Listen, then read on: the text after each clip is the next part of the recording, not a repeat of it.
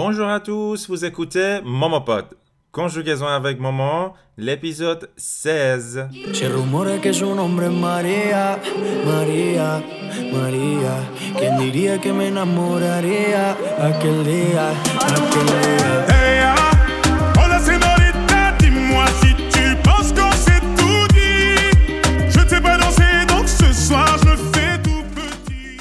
خدمت شما هستیم با 16 همین قسمت از پادکست کنجوگزون avec ماما. زیر مجموعه مجموعه پادکست های ماما پاد کنجوگزون avec ماما مخصوص صرف فعله همونطور که از اسمش مشخصه. کی باورش میشه که 16 قسمت گذشت؟ یعنی ما چهار تا چهار هفته یعنی چهار ماهه که در خدمت شما هستیم با کنجوگزون avec ماما. کلی صرف فعل یاد گرفتیم صرف فعل با قاعده یاد گرفتیم بی قاعده یاد گرفتیم افعال مهم و تا اینجا. اکثرش می‌تونم بگم یاد گرفتیم توی دو تا اپیزود قبلی پختیق و سختیق رو یاد گرفتیم و این هفته می‌خوایم صرف فعل کنتر که یکی از فعلهای خیلی پرکاربرد زبان فرانسه هست رو به زمان حال اخباری یاد بگیریم. آماده این یا نه؟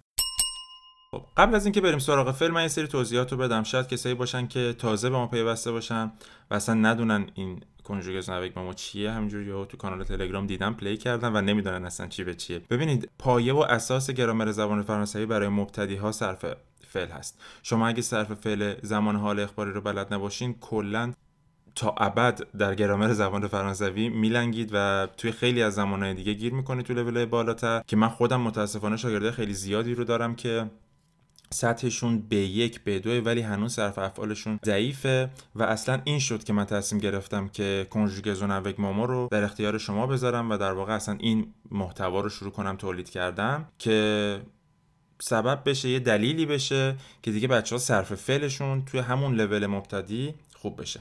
پس حالا اگر شما اولین قسمت و اولین باره که دارین کنجوگزون اوک ماما رو گوش می‌کنین برگردین از اولین قسمت ببینین. چون ترتیب افعال ترتیب اپیزودها روشون کار شده.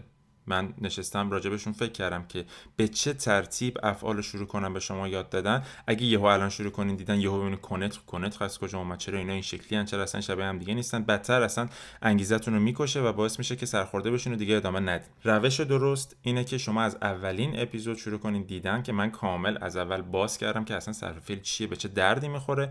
بعد یه دونه یه دونه بعد از اپیزود اول اپیزود دو سه چهار تا برسین به اپیزود 16 هم که می‌خوایم صرف فعل کنتر رو به حال اخباری یاد بگیریم Alors, écoutez et répétez après moi la conjugaison du verbe connaître au présent de l'indicatif. Connaître, connaître, je connais, tu connais, il connaît, elle connaît, je connais, tu connais, il connaît, elle connaît, nous connaissons, nous connaissons, vous connaissez, vous connaissez, ils connaissent, elles connaissent. Encore une autre fois, répétez après moi.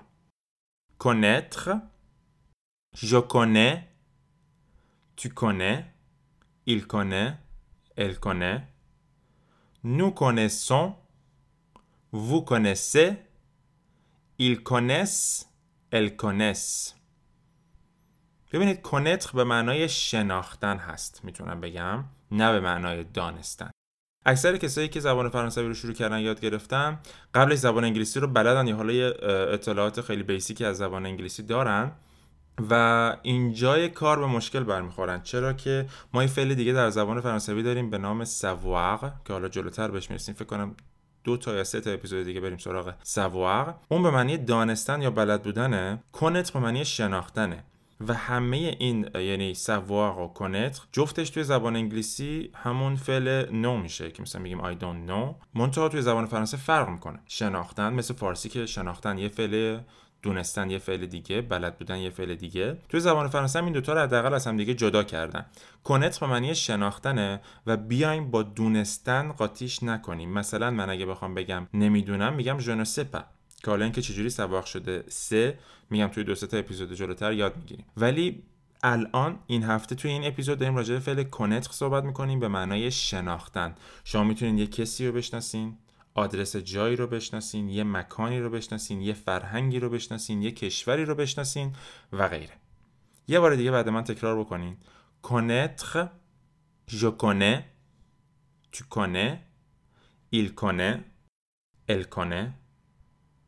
Nous connaissons vous connaissez ils connaissent elles connaissent. طبق معمول توی سه شخص مفرد حرف آخر تلفظ نمیشه. یعنی s s و t خونده نمیشه. connais connais connaît. je connais tu connais il connaît. توی اول شخص جمع میگم connaissons. دو تا s پشت سر هم که دیگه میاد تلفظ میشه. nous connaissons آخرش هم nasal ه. vous connaissez و طبق معمول توی سوم شخص جمع و انتهای آخر تلفظ نمیشه. ils connaissent elles connaissent. حالا ببین براش مثال بزنیم ببینیم connaître چجوری میشه. par exemple je connais ton من دوست تو رو می‌شناسم. Je connais ton ami est-ce que vous connaissez cette actrice آیا شما این بازیگر خانم رو می‌شناسین est-ce que vous connaissez cette actrice est-ce que vous connaissez cette actrice آیا شما این بازیگر خانم رو می‌شناسین non je ne connais pas cette actrice نه من این بازیگر خانم رو نمی‌شناسم پس بخوایم منفیش بکنیم اینجوری میشه non je ne connais pas cette actrice nous connaissons bien la direction ما آدرس رو به خوبی می‌شناسیم nous connaissons bien la direction مثلا می‌خوام بریم جایی بعد مثلا طرف می‌خواد چه می‌دونم توی ویز بزنه شما میگین که nous connaissons bien la direction ما راه رو بلدیم nous connaissons bien la direction est-ce que tu connais ma femme آیا تو خانم من و همسر من رو می‌شناسی؟ Que tu connais ma femme? Oui bien sûr je connais ta femme. بله معلومه معلومه که می‌شناسم همسر تو. Oui bien sûr je connais ta femme. Ma femme ta femme. به adjectif possessif ا به صفت ملکی دقت داشته باشین که البته ما اینا رو توی دوره های آنلاین اولین سطح کامل به با جزئیات درس دادیم. خب امیدوارم که صرف فعل connaître براتون جا افتاده باشه. طبق معمول آهنگی که اول اپیزود گوش کردین رو براتون می‌ذارم. اسم آهنگ Hola Señorita که در واقع یه آهنگ اسپانیایی فرانسوی یه سری از قسمتاش یه خواننده اسپانیایی می‌خونه که ما با اونجاش کاری نداریم. ما برای اون قسمت فرانسویش که Maître Gims خواننده مورد علاقه من خونده توی این اپیزود می‌خوایم گوشش بکنیم. در جریان باشین که همه این پادکست ها از طرف پیج اینستاگرام ماما ارائه میشه. واسه اینکه اطلاعات بیشتر داشته باشین راجع به live های آموزشی ویدیوهای آموزشی پادکست ها و تمام خدمات آموزشی دیگه ای که من دارم ارائه می‌کنم به پیج اینستاگرام French underline with underline ماما مراجعه بکنین Merci beaucoup, restez à l'écoute, à la semaine prochaine. Se rumora que su nombre es María, María, María. ¿Quién diría que me enamoraría aquel día, aquel día?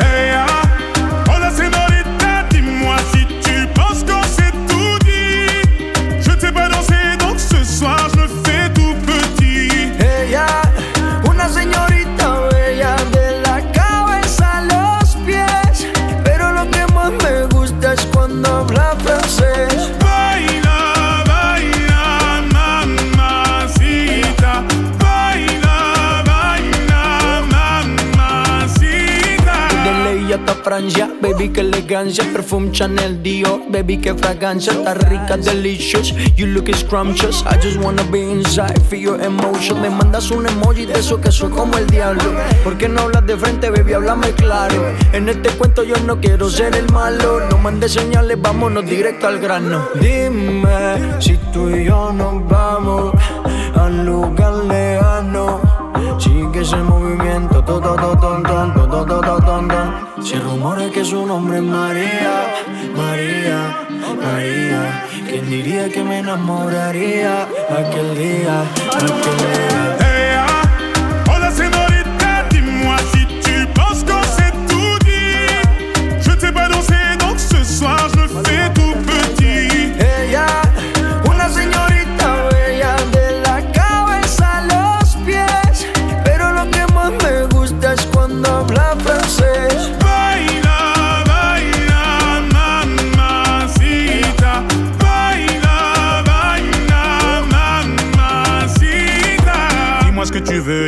T'attends de moi. Je t'ai vu apparaître et disparaître comme un ninja. T'entends des choses sur moi, tu te méfies, je le sais déjà. Je te retiens, tu m'échappes, silencieux comme un chat. Bon courage à celui qui te mariera. Je vais me contenter de t'appeler Maria. Sous le soleil de Santa Monica ou Santa Maria.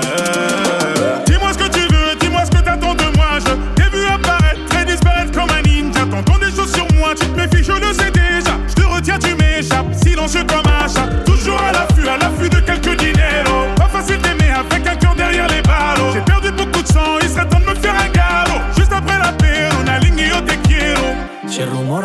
nombre es María, María, María. ¿Quién diría que me enamoraría aquel día, aquel día?